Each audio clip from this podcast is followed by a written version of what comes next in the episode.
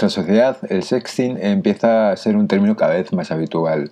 Eh, no es un problema de seguridad en sí mismo, sino una, una práctica de riesgo sobre todo cuando implica menores de edad. Mediante el sexting se envían a través de un teléfono móvil u otro dispositivo con cámara fotografías o vídeos producidos por uno mismo con connotación sexual. El riesgo está en que una vez enviados esos contenidos eh, pueden ser utilizados de forma dañina por los demás. El sexting eh, se distingue de otras prácticas eh, por ciertas características. voluntariedad. Son creados conscientemente por, por sus protagonistas y enviados inicialmente por ellos mismos a otras personas. Eh, carácter sexual. Los contenidos tienen una clara connotación sexual. Uso de dispositivos tecnológicos. Eh, lo más habitual es usar un teléfono móvil o un smartphone, pero también pueden eh, realizarse usando la webcam del tablet, del ordenador portátil o de un sobremesa. Un ejemplo sería el siguiente. Laura y Miguel llevan meses mensajeándose a través de WhatsApp. todo empezó a raíz de un trabajo de clase eh, pero poco a poco fueron hablando de temas más personales, eh, tonteando con la idea de algo más.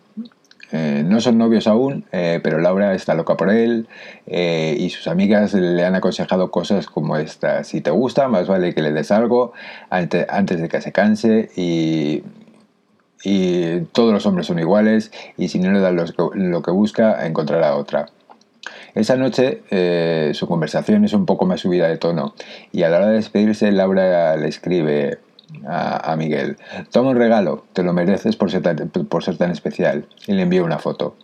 Cuando Miguel recibe la foto, no se lo piensa dos veces. Reenvía la foto a sus amigos para hacer su envidia. 20 segundos eh, después, 10 de sus amigos de clase tienen la foto. Eh, dos minutos después, estos se la han enviado a otros 15 el problema es que antes de acostarse, Laura ya había recibido su propia foto a través de tres de sus amigas que la avisaban de que estaba circulando eh, por móviles de todo el instituto.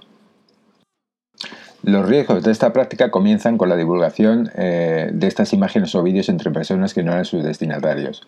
Al tratarse de contenidos íntimos, su difusión conlleva sin duda una pérdida de privacidad, de tal modo eh, que se produce un daño en la reputación de la víctima, deteriorando su imagen pública.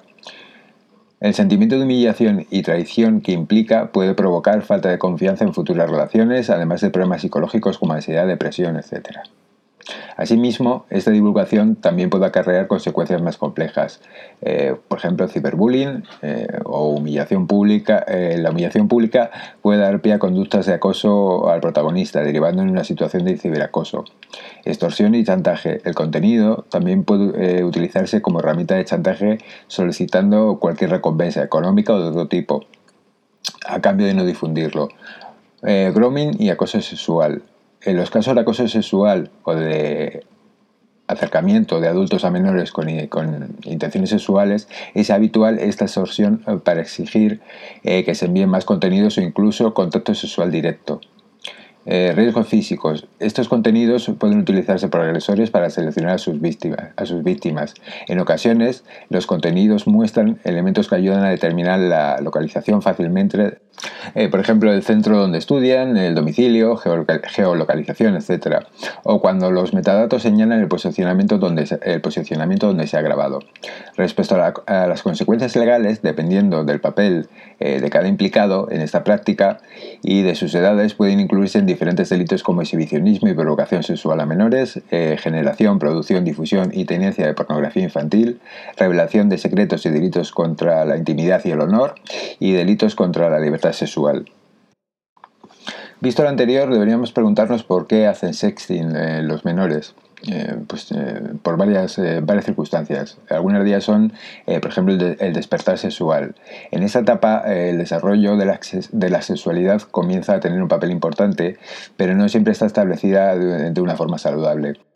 Para ellos, estas prácticas pueden suponer una, una prueba de confianza en pareja o una eh, o una manera más adulta de flirtear o atraer a alguien. Otro de los motivos sería el posicionamiento social. En la adolescencia también es natural buscar eh, la pertenencia al grupo de iguales, la inclusión social y la, valoración por los demás. La práctica del sexting eh, puede tener como objetivo presumir ante las amistades o no y no sentirse excluido.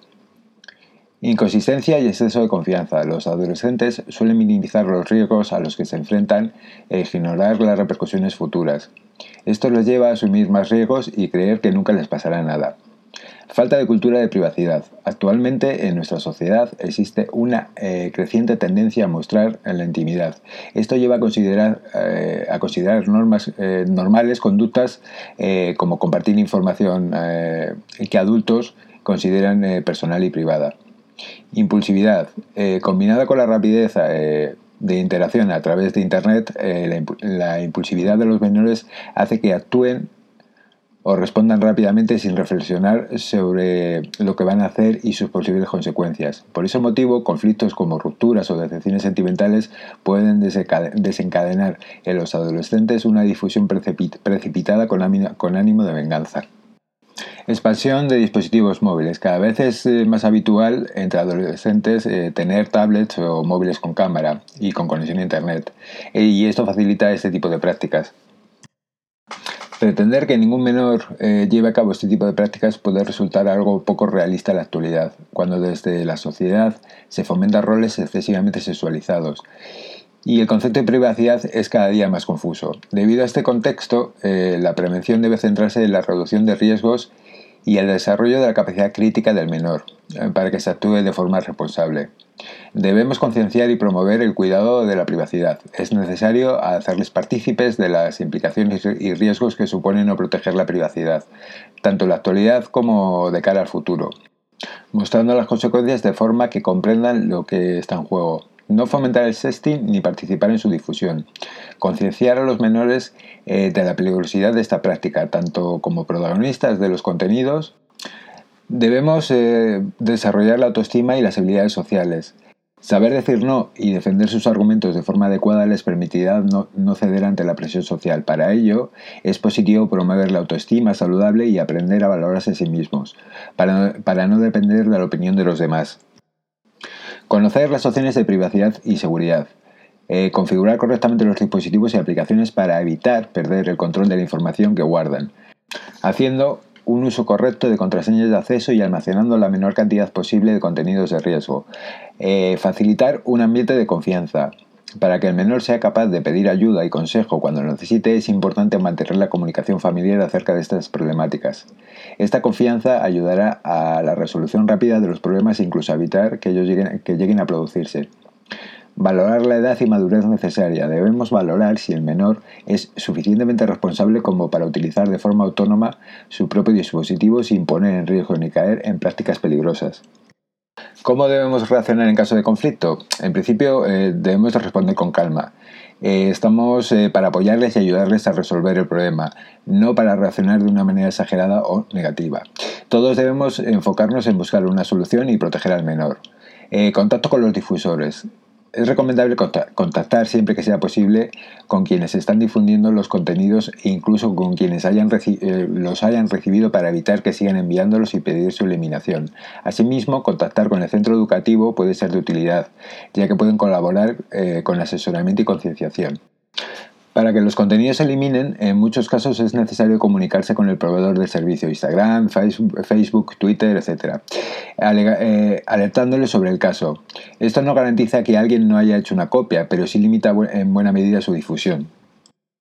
Además, dado eh, que los contenidos incluyen información sensible de menores, es posible que sea necesario denunciar formalmente los hechos ante las fuerzas y cuerpos de seguridad, eh, sobre todo en casos de extorsión o grooming. En esos, casos, en esos casos será necesario hacer capturas de pantalla y guardar todas las pruebas. Las consecuencias derivadas eh, por este tipo de prácticas son graves y el menor puede necesitar apoyo psicológico y emocional. El centro de salud y su, y su centro educativo pueden ofrecernos orientación si es necesario. Bueno, hasta aquí el capítulo de hoy de Así de Fácil. Espero que os haya gustado y como siempre os voy a dejar eh, eh, las formas que, tenéis para comunicarnos con nosotros y si lo creáis, si lo queréis oportuno. El primero es el correo electrónico que es contacto arroba así de o mediante nuestra cuenta de Twitter arroba adfpodcast. Gracias por escucharnos y hasta el próximo capítulo de Así de Fácil.